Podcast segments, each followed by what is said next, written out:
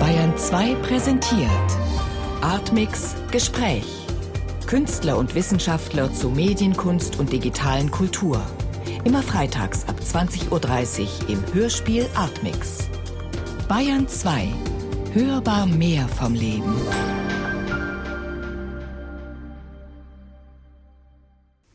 Suchmaschine, Wissen, Macht. Feldforschungen zur digitalen Kunst und Gesellschaft. In einem Aufsatz haben Sie Suchmaschinen mal als die Gralshüter der Wissensgesellschaft bezeichnet. Was genau meinen Sie damit? Die Suchmaschinen, wie wir das nachher auch noch erläutern werden, sind relativ junge Dienstleistungen unserer ja, Informations- oder Wissensgesellschaft.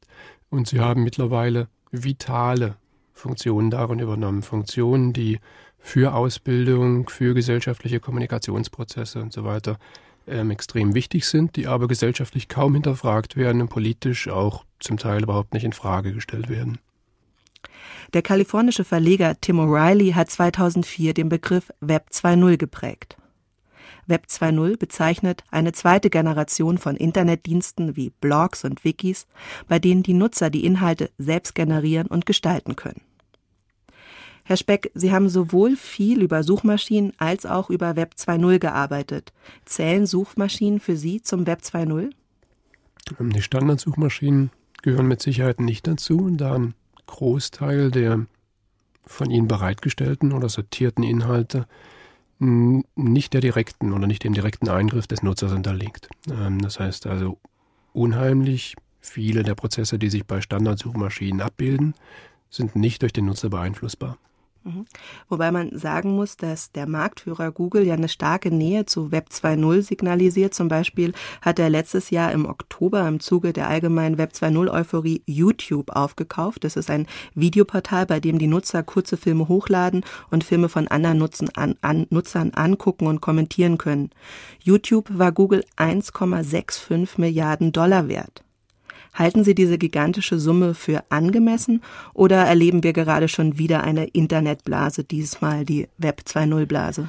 Also wir erleben mit Sicherheit eine Blase oder eine, eine Blase ist vielleicht noch ein bisschen spekulativ. Wir erleben einen Moment, wo das Standardgeschäft von Google, das heißt das Bereitstellen von Werbung, im Grunde genommen ein sehr lukratives Geschäft ist, verbunden mit dem Börsengang, den Google vor einiger Zeit oder vor einigen Jahren durchgeführt hat ähm, führt es dazu, dass also Google relativ viel Geld, finanzielle Ressourcen zur Verfügung hat und auch weiß, dass die Grenzen des Wachstums, insbesondere zum Beispiel des europäischen Marktes, wir werden dann nachher uns wahrscheinlich noch näher darüber unterhalten, erreicht sind. Das heißt also selbst Google muss, um den entsprechenden Börsenkurs halten zu können, in Zukunft Wachstumszahlen generieren, die es nicht mehr mit dem Kerngeschäft erzielen kann, ist deshalb angewiesen, in weitere Modelle, zum Beispiel das Web 2.0 zu investieren. Mhm. Wegen dieser allgemeinen Web 2.0 Euphorie titelte das Time Magazine im Dezember 2006 ja auch Person of the Year You. Zu sehen war auf dem Cover ein Computerbildschirm und dessen Oberfläche ein Spiegel. Im Text hieß es, du veränderst das Informationszeitalter, nicht wir. Blogs und Videos bringen uns die Ereignisse auf eine Art nahe, die viel unmittelbarer und authentischer ist als die der traditionellen Medien. Zitat Ende.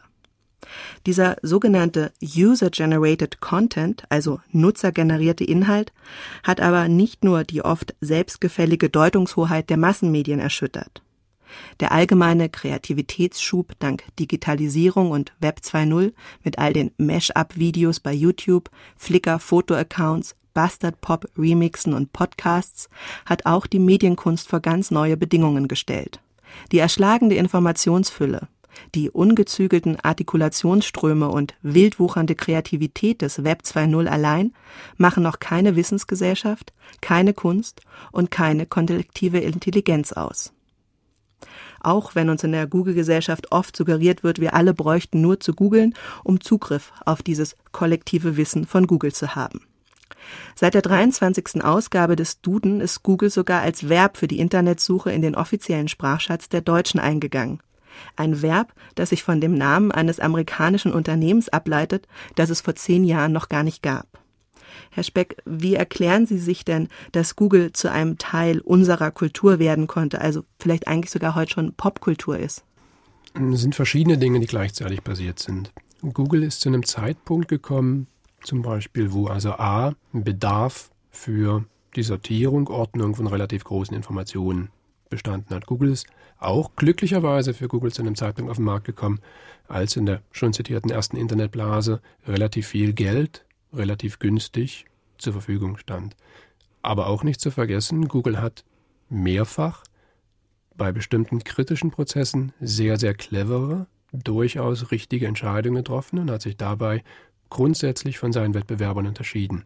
Als Beispiel, Google hat zum Beispiel von Anfang an gesagt, wir vermischen nicht Inhalte und Werbung, zumindest nicht im direkten, also auf denselben geografischen oder also auf dem physischen Medium. Wir haben zwar noch Werbung dabei, aber wir vermischen nicht, also inhaltlich bei den Listings, ähm, Werbung und Suchmaschinen, Suchmaschinenergebnisse. Und das führt natürlich dazu, dass sich die von Google zur Verfügung gestellten Suchergebnisse zu diesem Zeitpunkt massiv von den Wettbewerbern unterschieden haben, die Werbung reingebracht haben und der, der Kunde, das heißt die Nutzer, haben dann natürlich die Wettbewerber entsprechend abgestraft. Google hat mehrfach derartige Prozesse durchgeführt. Hat denn eigentlich das besondere Design von Google, also diese weiße Oberfläche, was alles wahnsinnig klar macht, dabei auch eine Rolle gespielt, wie zum Beispiel die Ästhetik des Apple-Computers vielleicht auch ausschlaggebend war, dafür ein Teil von Popkultur zu werden? Ähm, da wird, also das würde ich persönlich ablehnen. Das heißt also, das, das Design von Google ist also eher ein, ein Nicht-Design, was aber auch tatsächlich auf bestimmten Gründen oder logischen Überlegungen basiert. Das heißt also, Google hat auch als erklärtes Geschäftsmodell ähm, möglichst großen Kundennutzen zu erreichen. Ähm, und das bedeutet natürlich auch, dass sie sich überlegen, wie, wie kann ich möglichst schnell Inhalte oder Antworten für den Nutzer zur Verfügung stellen, ohne dass ich weitere Gimmicks riesige Werbung und so weiter praktisch dann reinschalte. Das hat zum Beispiel dazu geführt, dass auch diese Werbung, die von Google zur Verfügung gestellt wird, reine Textblöcke sind und nicht irgendwelche Multimedia- oder Flash-Elemente, die natürlich wesentlich länger brauchen würden, um vom einzelnen Nutzer auch betrachtet werden zu können. Was ich dabei aber nicht verstehe, ist, warum ist es eigentlich nötig, dass ein Privatunternehmen so eine gigantische Datenmenge von so vielen Nutzern bis ins Jahr 2038 speichert? Was hat das Unternehmen für ein Interesse daran? Also die Zahlen, die Sie jetzt gerade ansprechen, ergeben sich aus einem, einem technischen, aus einer technischen Funktion, die Google benutzt. Und zwar, hm, das ist eine Funktion, die nennt sich Cookie, ähm, oder das ist ein Baustein, der nennt sich Cookie, und der wird praktisch jedes Mal von Ihrem Browser angelegt, wenn Sie die Google-Website und die Google, das Google-Portal neu besuchen. Ähm, und der ist in seinem Verfallsdatum so eingestellt, dass er erst im Jahr 2038 verfällt. Ähm, und das bedeutet, bis zu diesem Zeitpunkt ist Google, wie sämtliche andere Wettbewerber auch, die das in ähnlicher Art und Weise auch durchführen, jederzeit in der Lage festzustellen, was von diesem Account tatsächlich gesucht, besucht wurde und so weiter. Ähm, was Google damit natürlich also über die Zeit hinweg machen kann, ist, Google ist damit natürlich in der Lage, ein perfektes Profil von jedem einzelnen Account zu erstellen. Ähm, und dieses Profil erreicht Dimensionen, wo also, das muss man sich tatsächlich mal vorstellen, wo also die, ähm, die Archive der Staatssicherheit wie ein freundlicher Kindergartenverein dazu erscheinen. Ähm, dazu ist weiterhin problematisch, dass also diese Inhalte sich auf Maschinen im Ausland befinden. Das heißt also Google, es handelt sich dabei um eine ausländische Firma. Ähm, damit greifen also auch europäische Datenschutzgesetze und so weiter viel, viel weniger. Entsprechende andere Schutzfaktoren praktisch auch nicht. Aber nun beteuert Google ja total den Datenschutz, wie sehr sie irgendwie verantwortungsbewusst damit umgehen und man total entscheiden kann, was man überhaupt möchte, was erfasst wird oder nicht. Wie sehr darf man dem denn Glauben schenken? Eigentlich könnte ich dem ja dann total vertrauen. Google hat tatsächlich auch einen, ich würde sagen, einen Lernprozess durchgeführt und hat also bei ihren einzelnen Services geben sie auch tatsächlich an, relativ klar, was sie abspeichern. Ähm, und sie geben auch klar an, dass sie das also zum Teil für die Verbesserung ihrer Funktion oder für weitere Dienste sozusagen brauchen. Ähm, dabei gibt es zwei Aspekte, die dabei noch relativ wichtig sind. Erstens, dass also durch die Trägheit der einzelnen Nutzer die jederzeit auch rein theoretisch diese Daten löschen könnten, auch zum Beispiel dieses Cookie löschen könnten, aber praktisch nicht machen, mehr und mehr von diesen Daten angesammelt wird. Das heißt also, die Nutzer hätten theoretisch noch die Möglichkeit zu tun, ähm, also so ein Cookie zu löschen, ihr Profil zu löschen, sie machen es aber nicht.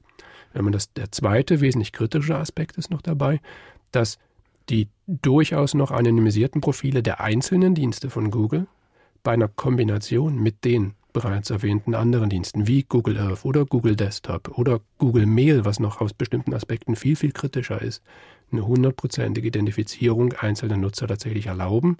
Und damit ist zum Beispiel dann wirklich verfolgbar, wie alt sie sind, ob sie gerade einen Schwangerschaftstest gemacht haben. Es kann dann sichergestellt werden, dass also zu einem Zeitpunkt, wo ihr Kind ähm, in bestimmtes kritisches Alter kommt, dass dann also Kinder Wäsche in der entsprechenden Größe oder Pampers oder Schulbücher und so weiter entsprechend eingestellt werden. Es gibt auch ein Zitat von einem der Google-Gründer auf die Frage, wie Google in Zukunft aussieht. Und die Antwort darauf lautet von ihm, Google wird in Zukunft die Fragen oder die Antworten auf die Fragen des Nutzers finden, bevor er sie überhaupt äußert. Und wenn das nicht nach Orwell klingt, dann weiß ich nämlich auch nicht.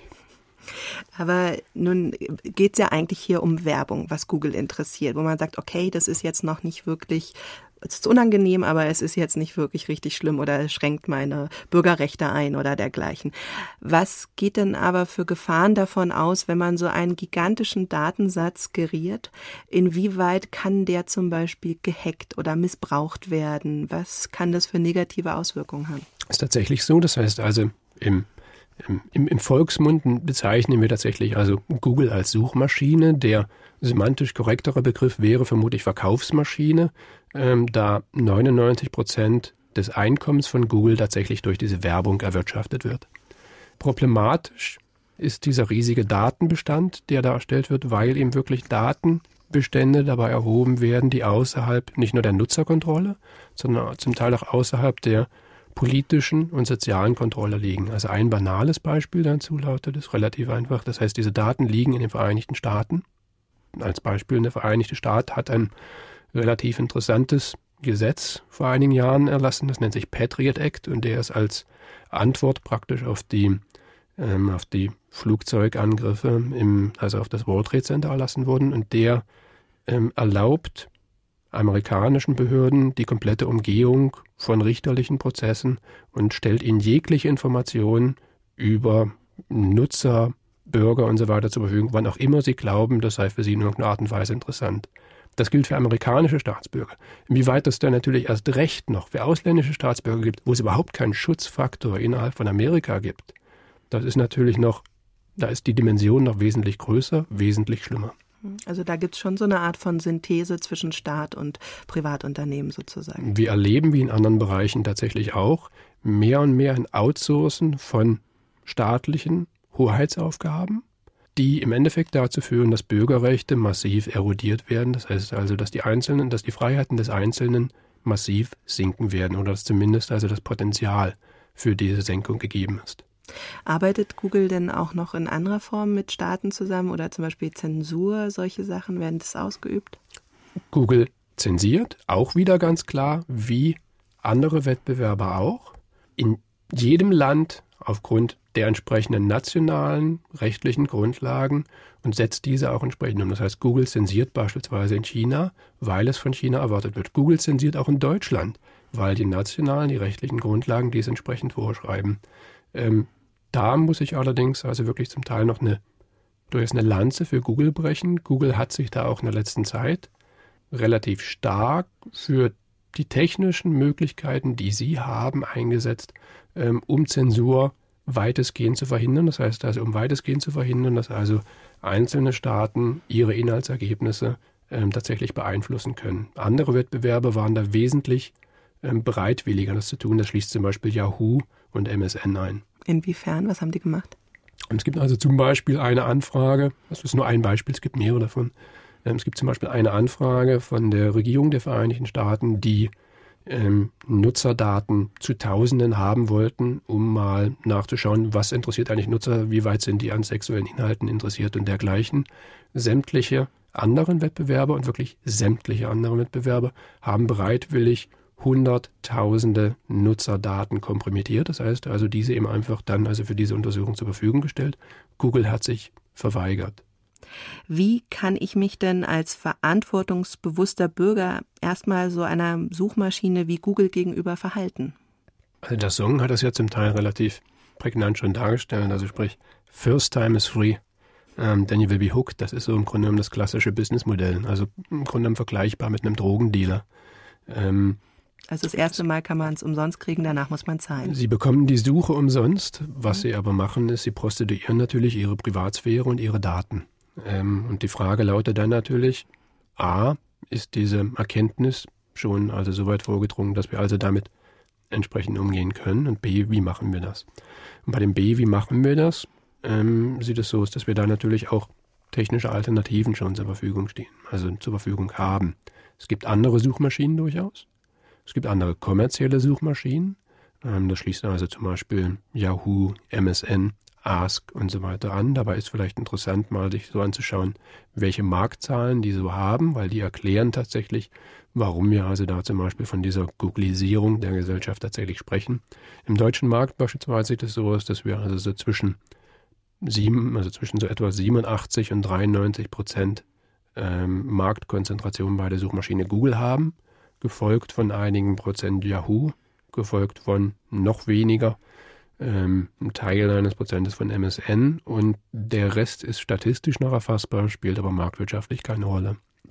Ähm, das sind die großen kommerziellen Suchmaschinen. Das erklärt natürlich auch, warum wir uns alle, wenn wir über Suchmaschinen reden, auf Google konzentrieren. In Wirklichkeit funktionieren mittlerweile sämtliche anderen Suchmaschinen, sämtliche anderen kommerziellen Suchmaschinen ähnlich. Die kochen auch nur mit Wasser. Es gibt dabei allerdings viel, viel interessantere Modelle, die zum Beispiel auf Open Source oder Free Software Prinzipien beruhen. Da sind also zum Beispiel Suchmaschinen wie Jasi zum Beispiel, also ein deutsches Produkt, ähm, ein verteiltes, wenn Sie so wollen, Web 2.0 Modell, ähm, was zum Beispiel ermöglichen soll, dass also Inhalte nicht mehr zensiert werden können. Ähm, es gibt Suchmaschinenentwürfe namens Lucene beispielsweise vom, von der Apache Foundation. Das ist die große Open Source Organisation, die ist verantwortlich für die Software, die nahezu sämtliche Webserver betreibt und dergleichen. Und es gibt natürlich, und da werden wir uns vielleicht auch nachher noch weiter drüber unterhalten, es gibt ähm, einen deutsch-französische Alternativvorschlag oder einen Diskussionsbeitrag mit dem Namen Quero. Ähm, und das sind alles durchaus Modelle, die es dem Nutzer erlauben würden, durchaus einen anderen Partner für seine Suche zu wählen. Dennoch ist es tatsächlich so, also die attraktiven oder die vermeintlich attraktiven Produkte von Google sind zum jetzigen Zeitpunkt offensichtlich sehr gut geeignet, um den Großteil der Nutzer bei sich zu halten. Ich würde gerne gleich auf Quero nochmal kommen, weil es ja doch ein ganz anderes politisches Modell auch eigentlich ist. Mich würde aber nochmal interessieren, Sie haben ja auch gesagt, es gibt ja auch kommerzielle Alternativen zu Google, die zum Teil genutzt werden, aber weniger. Aber wie ist es bei denen eigentlich? Speichern die nicht auch alle einfach nur, weil sie es können? Also ist die Kontrollgefahr bei privatwirtschaftlichen Suchmaschinen immer gegeben, dass die immer alle Daten gerieren? Also eine privatwirtschaftliche Firma ist natürlich immer daran interessiert, einen, Profit zu erwirtschaften, egal was natürlich die Pressesprecher oder also die PR-Menschen la Larissa Meyer und so weiter von sich geben. Das ist also bottom line. Ähm, das wäre ansonsten sehr interessant, wenn sich, oder es wäre dann zumindest viel couragierter, wenn sie also diese ähnliche Vorstellung auch bei ihren Hauptversammlungen von sich geben würden. In Wirklichkeit ist es tatsächlich so, die also verwenden mittlerweile vergleichbare Technologien, Sie speichern vergleichbare Datenmengen ab. Sie schaffen mehr oder weniger dieselben Probleme. Google ist nur um deutlich um Dimensionen größer. Wenn es aber überall geriert wird, ähm, gibt es dann überhaupt noch sowas wie Privatsphäre? Da gibt es auch schon, wenn Sie so wollen, diverse Bücher und so weiter drüber. Und das ist alles, also die Theorie von Privatsphäre ist also schon seit 20 Jahren oder sowas fast überholt. Spätestens seit dem Zeitpunkt, wo wir in der Lage sind, mit, mit automatisierten Verfahren Inhalte aus ihrer Vergangenheit zu reproduzieren, die also ihr eigenes Gedächtnisvermögen praktisch übersteigen. Ähm, und das führt also zu Extremsituationen wie zum Beispiel, also im, im Fall von meinen Studenten, die also im jugendlichen Eifer mit voller Begeisterung Inhalte in verschiedenen Foren von sich geben, die ihnen unter Umständen bei irgendwelchen Bewerbungsgesprächen genauso mit genau demselben freundlichen Lächeln von der einstellenden Firma ähm, auf den Videobeamer projiziert werden. Ähm, und die Konfrontation dann also zwischen dem Bild, was man zu dem Zeitpunkt hat, und zwischen diesen Datenspuren, die sie hinterlassen haben, ist zum Teil eine relativ harte Bauchlandung.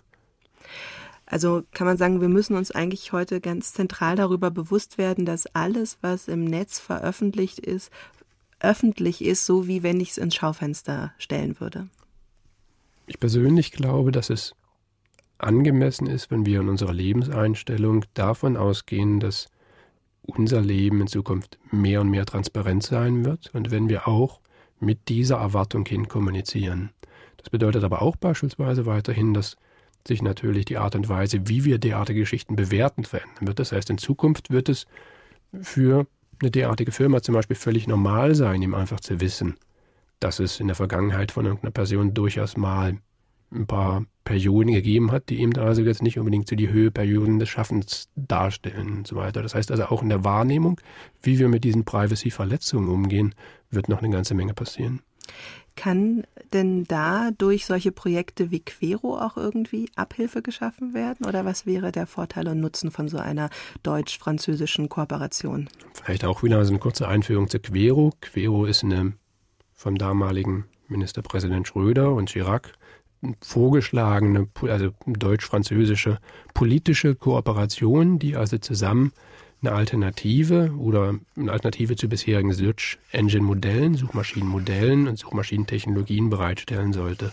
Zum jetzigen Zeitpunkt ist Querun, das ist ein sehr, sehr engagiertes Projekt ähm, in verschiedenen Phasen der Umsetzung.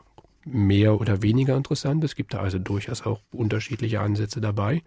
Ähm, das Gesamtziel ist immer noch innerhalb von Europa bestimmte Technologien zu entwickeln. Und das ist zum Beispiel eines der Probleme, was wir mit den großen Marktführern haben. Keine der großen Marktführer ist in Europa praktisch zu Hause.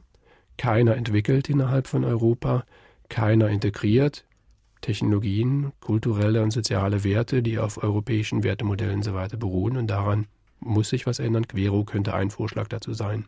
Laut Brockhaus bedeutet Wissen die Verinnerlichung von begründeter und begründbarer Erkenntnis. Aber was bedeutet eigentlich Wissensgesellschaft? Was bedeutet Wissensgesellschaft für Sie, Herr Speck? Ähm, wie viele Stunden haben wir? Fünf Minuten. Also versuche ich das, versuche ich das auf meine persönliche Kurzform sozusagen zu bringen. Wissensgesellschaft ist für mich der Transformationsprozess, den wir momentan oder zukünftig erleben, von einer rein Produkt ähm, hin zu einer Dienstleistung und wissensorientierten Gesellschaft. Ähm, da verändern sich grundlegend bestimmte ökonomische Modelle, aber auch grundlegend bestimmte soziale Art und Weisen der Kommunikation, Bewertung, Rangordnung und so weiter. Und welche Rolle spielen da Ihrer Meinung nach Suchmaschinen? Ähm, es ist auch wieder an einem Beispiel relativ einfach erläuterbar. Das heißt also, wenn wir uns überlegen, wenn ich das Beispiel meiner Studenten nehme, ähm, wenn die eine Aufgabe haben, um zum Beispiel eine Diplomarbeit und so weiter zu schreiben oder eine Praxissemesterarbeit oder was auch immer, dann, naja, dann kann ich zum Teil zynisch formuliert noch froh sein, wenn also das Wort Bibliothek buchstabiert werden kann. Ein Großteil dieser Recherchearbeiten und zum Teil auch der, äh, freundlich formuliert, der, der Methoden der Inhaltsgenerierung, ohne da jetzt auf Copy und Paste noch weiter einzugehen, spielen sich mittlerweile komplett in diesen Online-Medien ab ähm, die Methoden oder die Funktionen, die wiederum den Zugang auf diese digitalen Inhalte kontrollieren, nehmen zukünftig die Filterfunktion ein, die also früher mal von irgendwelchen Redaktoren, Redakteuren, Zeitschriften, Verlagen, ähm, Fernsehsendern und so weiter eingenommen wurden. Das Interessante ist dabei nur, dass also die, diese Aufgaben oder auch die Wahrnehmung oder das Selbstverständnis dieser Institution bei den Suchmaschinen zum Teil noch nicht vorhanden ist. Das heißt, wir reden dabei von den vorhin schon zitierten Gralhüter oder Gralshüterfunktionen der Wissensgesellschaft, ähm, ohne dass wirklich verstanden wurde, welche ethischen oder sozialen Prozesse finden dabei tatsächlich statt. Also kann es sein, dass wir dann schon in Zukunft viel stärker eine Art von Infomanagement betreiben werden, anstatt wirklich noch Wissen zu gerieren. Also dass es nur noch darum geht, dass wir möglichst schnell versuchen, uns ein Info-Update zu holen zu irgendwelchen Themen mit Copy und Paste, wie Sie beschrieben haben, aber es gar nicht mehr so verinnerlichtes Wissen geben wird in der Zukunft. Also die Art und Weise des Wissenszugangs und der Verarbeitung wird sich mit Sicherheit verändern. Und das sehen wir jetzt auch in verschiedenen Transformationsprozessen, durch denen zum Beispiel Zeitschriften, Verlage und so weiter durchlaufen. Zum Beispiel die Tatsache, dass also der eher im Printmedium, das heißt also in den Druck Druckbereich zu Hause fühlende Holzbrink Verlag sich aus welchen Gründen auch immer jetzt dazu gezwungen gesehen hat, zum Beispiel in das durchaus interessante StudiVZ rein zu investieren. Also ein Studentenverzeichnis, wo sich eher Teenager und Studenten praktisch drin versammeln. Ähm, die, es geht dabei aber auch noch um weitere Geschichten, also auch so ein kleine, ein kleiner Vergleich. Wenn Sie also in, in, München, wo wir jetzt also das gerade so aufnehmen, in die U-Bahn steigen und Sie sehen also in 50 Meter Entfernung jemand eine Zeitung lesen und die ist relativ, also die hat relativ viel roten Content drin, ähm, weiße Blockbuchstaben und ist im unteren Bereich durch fleischfarbenen Inhalt gekennzeichnet. Dann sind Sie in der Lage, diesen Inhalt also einzuordnen. Sie können eine bestimmte Vermutung über den Inhalt anstellen, sind dann weiterhin in der Lage, bestimmte Abstraktionen über den Zeitungsleser zu erstellen. Ähnlich gilt das natürlich auch für Online-Medien. Da geht es dann zum Beispiel um die Frage, wer linkt auf wen, wie sehen die Strukturen wirklich aus, wer publiziert dazu eigentlich irgendwie was, mit welchem Hintergrund.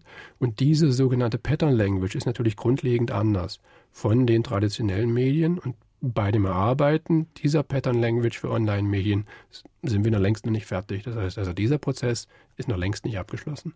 Also es geht darum, eine ganz bestimmte Art von Medienkompetenz auszubilden. Völlig korrekt, ja. Die noch nicht da ist und die aber vielleicht auch nicht bewusst macht, wenn es manchmal Versuche der Einflussnahme gibt oder meine Frage wäre, gibt es die von äh, Unternehmen auf den äh, Content oder auf die Suchanzeigen einer Suchmaschine? Also gibt es da Versuche, ähm, aus ökonomischen Interessen Einfluss zu nehmen, die uns als Infomanagement-User überhaupt nicht bewusst ist? Ja, also es ist wir haben das in unserem Fachbereich entsprechende Untersuchungen beispielsweise durchgeführt, wo wir zum Beispiel anschauen, welche Auswirkungen hat es für einzelne Firmen, die wir also dann zum Beispiel betreuen, ähm, wenn sie auf bestimmten Positionen, auf unterschiedlichen Positionen erscheinen. Und das ist auch relativ logisch, je weiter oben sie sind, umso kommerziell erfolgreicher sind sie damit natürlich auch.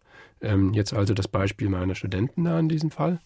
Ähm, ich stelle da also den, die Möglichkeit fest, zum Beispiel, dass also meine Studenten in der Lage sind, natürlich zum einen was Gutes zu tun, fachlich Inhalte zu verbessern oder kommerziell auf der Gegenseite sozusagen eher Firmeninteressen zu vertreten und dort im sogenannten Online-Marketing sich eher zu Hause zu fühlen.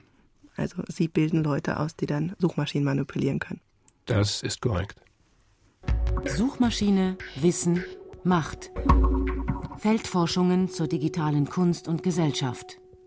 Fragebogen. Können Sie sich ein analoges Offline-Leben überhaupt noch vorstellen?